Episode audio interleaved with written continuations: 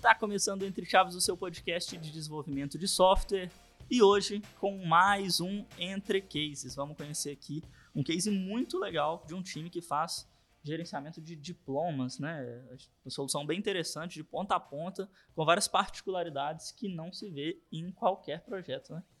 Para falar disso, como sempre, estou aqui com a Fernandinha. E aí, Fernandinha, tudo bem? E aí, Champs, e aí, galera? Pois é, né? Eu gostei bastante do que a gente conversou aqui antes do, do episódio. Tô animada, vamos lá entender mais sobre diplomas, universidades. Porque você já buscou o seu diploma? Hum, essa é a, essa é a, a pergunta. pergunta. Vamos essa aí. É é, e para contar para a gente aí sobre esse projeto, como que na prática foi implementar isso daí, né? Trouxemos aqui com a gente o Denilson. E aí, Denilson, bom demais? E aí, pessoal, tudo bom? Prazer estar aqui novamente. Espero agregar bastante aqui, trazendo esse case de sucesso aí para contar um pouco dessa história para a galera. O que eu amo do negócio do Denilson é porque no Instagram dele, gente, o, o nickname dele, sei lá como é que chama isso. O que, que é isso, né? Arroba dele. Putz, nickname. Nossa, o arroba nickname, dele... você foi no, no MSN, né? É, velho, né? O arroba dele é Denilson, né? Então, Denilson. Ah, eu amo. TikToker, né? Você não, você não é esqueceu. Você né? esqueceu de falar que você é TikToker também, né? Sou Instagramer e TikToker nas horas vagas. Exato. é isso aí. E para conversar com a gente também estamos aí com o Renan. E aí, Renan? Muito prazer, galera. Eu sou o Renan, o terror dos pios, e o que nas horas vagas é o que dá tranquilidade para o Denilson fazer o TikTok dele. é isso. Eu que dou suporte. então, pra gente começar a conhecer, fique até o final, que no final vai ter dancinha aqui. nós quatro. É... Ao vivo. Bom, então, então, como sempre, nos episódios de case aqui, quem pode dar para a gente um contexto inicial aí do, de qual é o problema que vocês vieram resolver com esse projeto, quais as stacks que vocês utilizam? Conta aí para a gente. Opa, então, esse projeto do diploma digital, ele veio a partir de uma portaria vinda do Ministério da Educação e da Cultura. Só explicando o que é uma portaria também, é tipo um documento que a instituição pública posta no site ou num lugar onde tem algumas regras e definições que devem ser cumpridas de leis e regulamentos. Então, no ano de 2019, o MEC ele publicou essa portaria que regulamentava o registro e a emissão de diploma digital pelas instituições de ensino superior. Então, esse era um problema que surgiu para todas as instituições, e no caso desse cliente nosso aí, a gente deveria solucionar esse caso criando um sistema, um produto que recebesse algumas informações dos alunos, fizesse a gestão e, consequentemente, é, emitisse esse diploma de forma que a gente tivesse esses arquivos que estivessem de acordo com a regulamentação do MEC e também fizéssemos a entrega desse, desse documento para o aluno no final do curso também. Então, basicamente é isso. É um produto onde a gente faz a gestão e a emissão e disponibilização para o aluno no final é, da jornada. Você quer falar da, da stack, Renan? É, atualmente a gente trabalha na stack desse produto é React, né? Front-end, Node, Nodezinho. É, a gente trabalha com Lambda Functions, né, da AWS Lambda. Banco de dados não relacional DynamoDB, pois precisamos de acesso bastante rápido né, para a geração dos documentos. Ah, CloudFormation, trabalhamos com S3 também. É bem vasta a stack, mas praticamente toda em tecnologias da AWS, né? É, e no, no front a gente tem tanto React quanto o Vue, é isso mesmo? Tanto o React quanto o Vue. O Vue, só deixando claro, né, ele não é desse sistema central de geração. Uhum. Ele faz parte de um processo anterior, né, na, onde o, na parte de colação de grau dos alunos. Aí é lá a gente vai ter Kafka, vai ter C Sharp também. Então, para trabalhar vai ter Vue no front-end. Ser... sensei das tecnologias. Tem que ser sensei. Full, stack, full cycle. É. A gente só procura evitar aqui o Java. A Java a gente é contra. Ah, a, gente aqui também, tô brincando, no shampoo sensei. Mentira, não é não. Trabalhei muito tempo com Java, mas não recomendo. então, então a gente aqui também.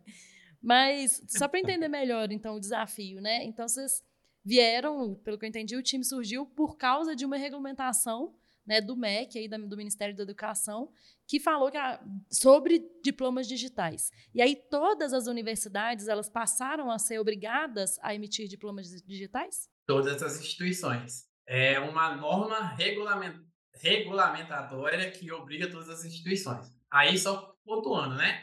É, existem prazos, mas esses prazos sempre podem ser prorrogados, né? Então, uhum. eles colocam uma data ali, mas quando eles enxergam que quase nenhuma instituição ou pouca gente conseguiu é, atender aquilo que foi o caso do nosso cliente, eles entendem que ah, vamos dar um, um tempo a mais para a galera correr atrás do atraso, sabe?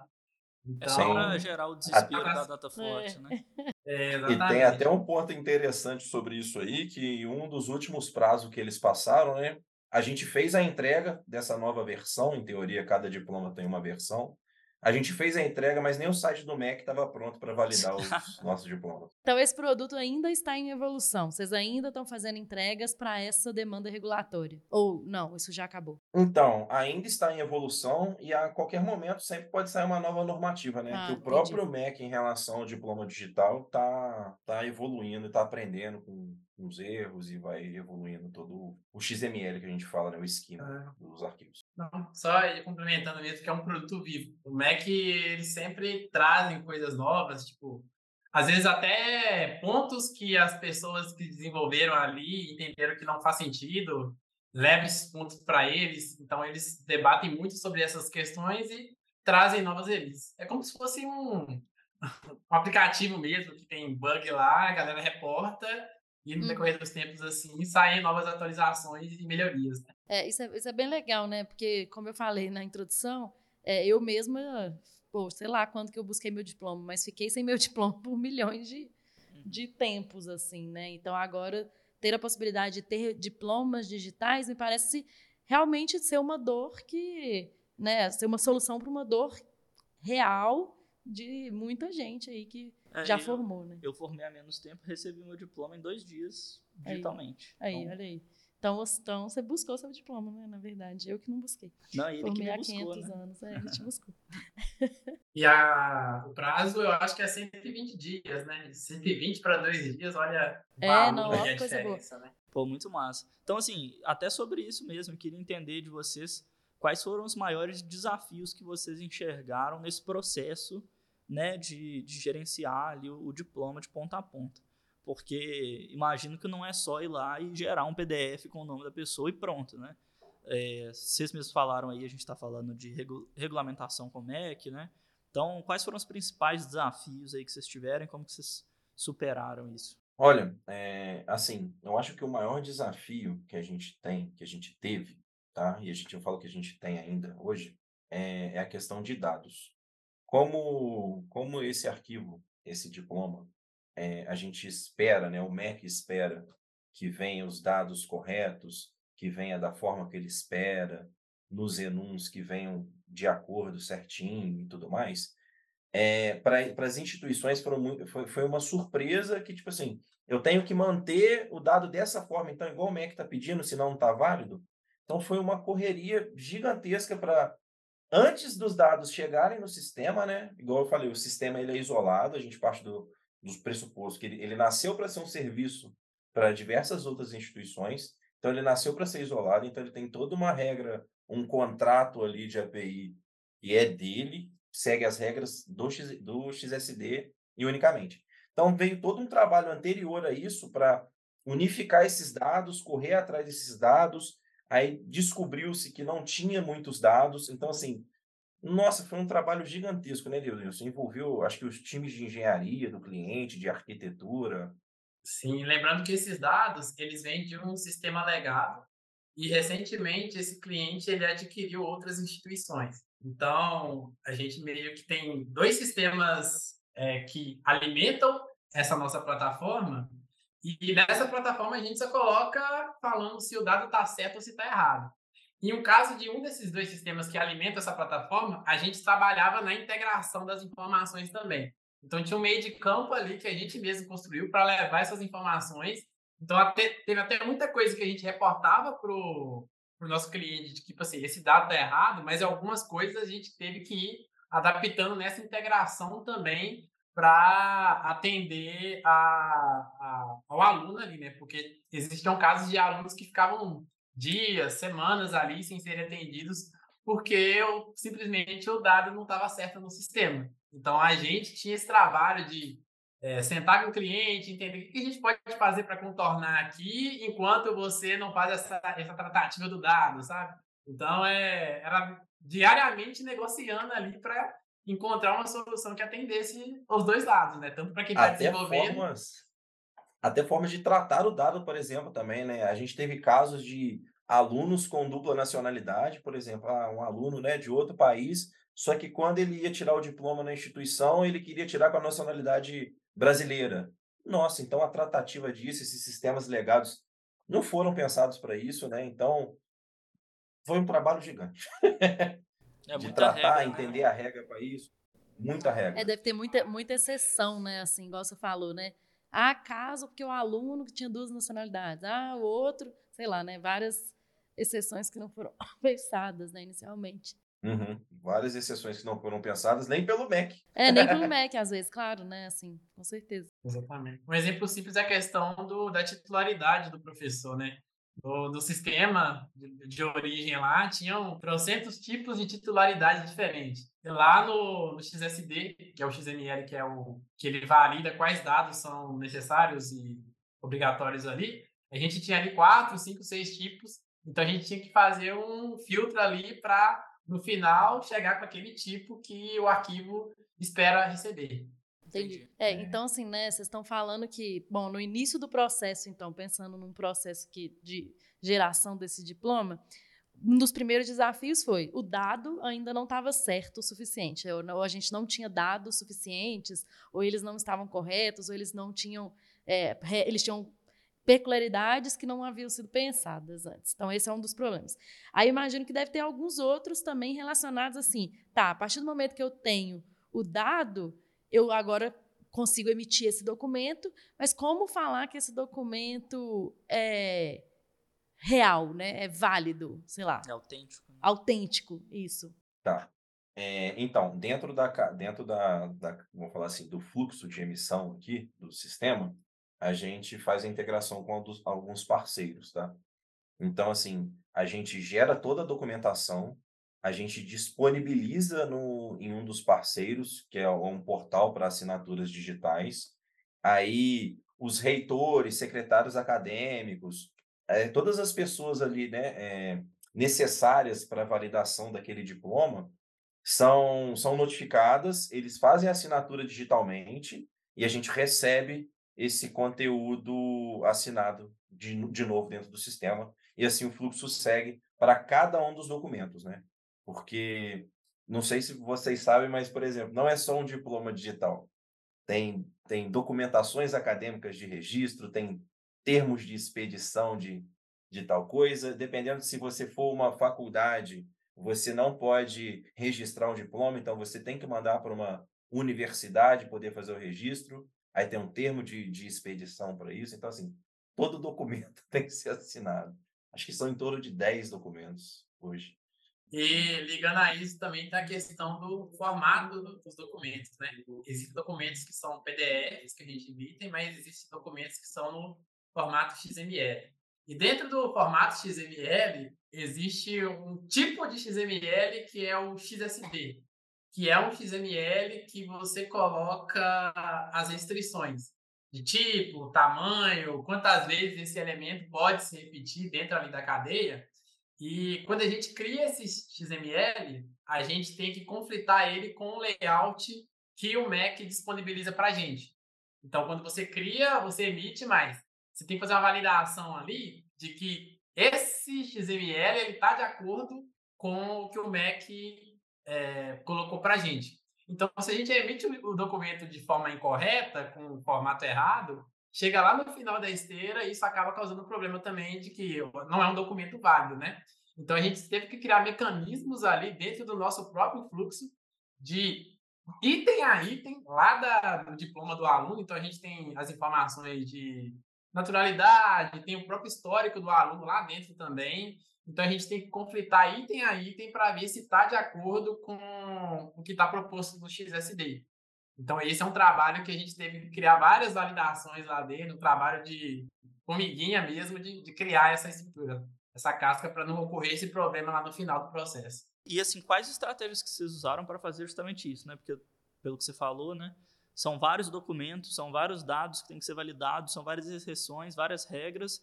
Vamos supor que para chegar lá no final do fluxo, enviar esse documento para o MEC e falar assim, não, tá errado a parte tal. E agora, né? Então, que estratégias que vocês adotaram para é, resolver esses problemas, né? Ou, ou, ou, quando dá algum erro, assim, né? O, que, que é feito? Tá, é, vamos lá. Acho que pelo próprio Dentro do, quando uma instituição também faz a emissão, registro de diplomas, eles têm os livros de registro, tá? Então, assim, tudo que é registrado, por exemplo, você, você falou que você recebeu seu diploma recentemente, então, assim, isso foi o número do seu diploma, o sequencial dele foi colocado dentro de um livro de registro. E esse livro é mandado lá para o. Esses registros são mandados lá para o Diário Oficial da União, tá? Quando acontece, igual você falou, algum erro do tipo, nossa, mandamos o nome errado. Nossa, ele era para formar no curso de ciência da computação, formamos ele em medicina.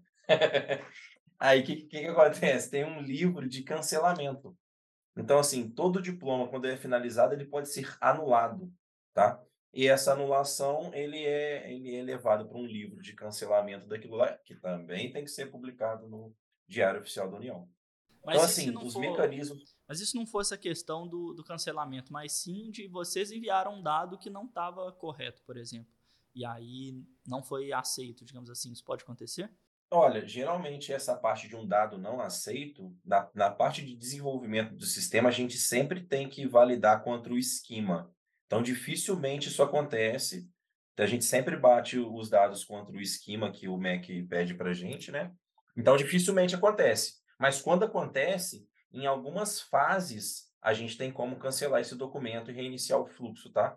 Da geração do, dos diplomas. Então, assim, é basicamente um.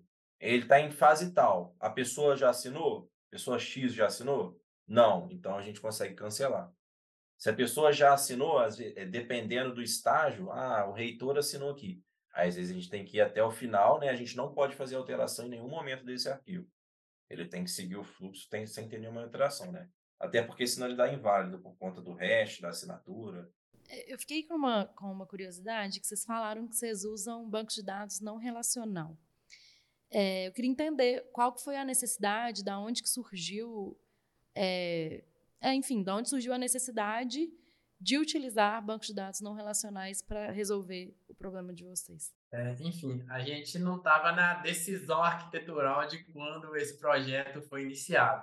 Mas pelo que a gente tem de experiência aqui e pelo que a gente aprendeu até o momento, a gente entendeu que o banco não relacional ele traz uma facilidade muito grande para esse cenário, porque ele é como é um documento, então todos esses dados desse aluno vai estar no único registro. O banco de dados não relacional ele favorece esse tipo de abordagem. Dentro do objeto aluno, você vai ter essas informações de naturalidade, as informações relacionadas ao histórico do aluno, as informações relacionadas aos termos do aluno. Então, aquilo ali fica tudo num bloco só. E isso favorece é, a gente trabalhar tanto com uma velocidade maior de consulta e também de inserção, e também para o nosso front-end, que a gente tem ali, que quando a gente, é, quando tem o carregamento inicial dos, dos, dos alunos, a gente consegue tra trazer isso numa busca muito rápida, fazendo um simples scan ali, né? É, eu acho que vale complementar também, é, como igual o fato que eu falei, acho que a gente estava trocando ideia no início, sobre a, o MEC sempre mandava portarias, ele está sempre crescendo e adaptando. Então, a gente às vezes tem um banco relacional com um esquema ali fixo, enrijecido, também trazia uma complexidade maior, né? Eu, eu acredito que essa foi uma das decisões também. E o que o banco não relacional trazia essa maior flexibilidade, para não, não, precisar ter um esquema, poder ter mais um, mais um esquema, né, facetas dentro do próprio, do próprio banco. Além de a gente aqui também utilizar arquitetura serverless, né, serverless framework, para poder fazer o provisionamento do, do banco, para poder criar um banco. Então, assim, era muito rápido, o desenvolvimento é muito rápido. É, e um, acho que outro ponto também é que dentro do próprio sistema a gente não tem alteração do aluno, do dado do aluno, né? Então, por exemplo, uma vez que do sistema de origem a gente mandou uma Fernanda, mas é, lá no final das contas não era só Fernanda, era Fernanda Menezes. A gente não pode alterar dentro dessa plataforma, a gente tem que alterar no sistema de origem para que depois ele seja sincronizado com a plataforma para que a gente tenha ah, os dados verídicos dos dois lados, né? Então, como a gente não trabalha com tantos updates assim, isso favorece também na, no relacionamento. Uhum, sim, com certeza, né? Como vocês não têm tantas alterações no que vocês produzem, né? Eu acho que o banco relacional acaba favorecendo, ou não relacional, desculpa, acaba favorecendo, sim, imagino. Mas eu fiquei até com uma curiosidade em relação com o que vocês falaram que o MEC às vezes muda muito, se tem, se isso acaba impactando de alguma forma nos, nos diplomas antigos que vocês já já geraram, assim, ou se não, se acaba ah, mudou uma coisa e é só do daqui para frente, o para trás fica igual, assim. Tá, é, eu acho que teve uma versão, hoje, hoje atualmente a gente está na versão 1.05, tá? É, a gente teve uma mudança de versão entre a 1.03 e a 1.04 que teve uma mudança bem abrupta. E qual é o problema que a gente enfrentou? A gente enfrentou um problema onde a gente precisava fazer todo o desenvolvimento e teste dessa nova versão, só que a gente ainda precisava manter em produção a 1.03. Então, assim, a gente tinha que estar em produção gerando a 1.03, enquanto o pessoal de negócio conseguia ir testando a, a 1.04. É, então, assim, todos os diplomas que foram emitidos, 1.03, 1.02, eles ainda são válidos, tá? No portal do MEC. Então, sempre que o MEC lança a, a normativa, ah, no dia é, 30 do 12 tem que ser válida agora a nova versão, mas todos os anteriores são válidos. Então, assim, respondendo sua pergunta, né, a, a tratativa é basicamente assim: pô, mudou de versão? Hoje em dia a gente tem um mecanismo para virar a chave da versão. Então, a gente sempre mantém a versão anterior e desenvolve a próxima, faz os testes necessários e quando chega no dia a gente só faz a viradinha da chave para a nova versão. Aí vocês testam, né? Vocês, vocês, testam em produção. Tem algum tipo de, de teste, é, algum tipo de teste em produção antes de virar essa chave da é versão? Um release candidate, é, né? alguma coisa assim? Tem, é, geralmente escolhe-se uma instituição, né? A gente escolhe a instituição, pega um aluno ou dois alunos para fazer o teste, aí vem a os secretários, os pessoais fazem esse teste em produção ali, gerou, tudo ok, conferiu, aí eles vão liberando aos poucos. Ó, faz na instituição X agora, na instituição Y. Então, assim, a liberação também é gradual, né? Então, esse controle de versão também é por instituição? Não, esse controle de versão é pelo sistema. Esse, esse, essa controle de versão por instituição é muito dos, do, dos operadores, tá? Então, assim, atualmente é uma regra dos operadores. Aos poucos. Hoje em dia já não tem, não. Hoje em dia, quando a gente geralmente libera, como eles já têm muita confiança no sistema, eles já essa liberação já é, já é mais automática, bem direta. Antigamente que tinha esse controle deles ali, porque estava se adquirindo confiança né, no sistema. Aham, uhum. não, legal. É, eu queria saber de uma outra coisa também, que vocês falaram que tem várias etapas sequenciais assim do processo, né? Então, para eu poder passar para a próxima etapa, eu tenho que ter uma assinatura tal, anterior e tal. Como é que vocês fazem esse controle de passar por essas etapas? Vocês têm mecanismos de fila, alguma coisa assim, para que esse arquivo possa ir passando nessa esteira, né? Sim. Hoje a gente trabalha com o sincronismo das Lambda Functions, né? Então, quando você tem qualquer... Você tem um evento de inserção no banco. E aí, uma vez inserido no banco, esse evento, ele dispara triggers e essa trigger, ela é associada a um SMS. Então, esse SMS ele dispara uma mensagem que a gente tem vários, existem várias lambdas que estão associadas a eles que fazem esse avanço no fluxo. Então, por exemplo, uma vez que o pessoal validou esse diploma lá, tá ok. Agora a gente pode começar a criar os documentos de termo de expedição, termo de encaminhamento, e aí uma vez que ele clica no botãozinho validar, é alterado esse registro no banco e naquele mesmo momento, esses dois documentos são é uma trilha que é disparada para que esses dois documentos sejam emitidos. E aí, além disso, a gente tem um front-end que foi construído que a gente faz esse acompanhamento de qual passo que o diploma está. Eu ia falar que a gente, é o DynamoDB Strings que a gente utiliza. Então, assim, a gente captura toda a inserção ou modificação na tabela, né? E baseado no status que aquele diploma está entrando. É, alguns status são pendentes de confirmação de, de emissão, gerando documento X, gerando documento Y. Então, a cada status que ele vai passando, gera-se uma change dentro desses dados, que outra, outra lambda é responsável por captar, né? É, através do, do tópico, entra a, as filas de SQS e, e, e assim vai o processamento. É legal demais essa arquitetura de fila, né? É legal e é complexo pra caramba. Dá um nó na cabeça. Como vocês estavam falando das filas e dos triggers, eu fiquei curiosa justamente porque vocês falaram que tem um front e tal, mas que imagino que não é o front que starta a emissão de um, de um diploma digital, né? Deve ser, sei lá, uma trigger de alguma forma por data ou por conclusão de curso, não sei. Como que é o, o início mesmo da, da emissão? Fiquei curiosa nisso. Tá.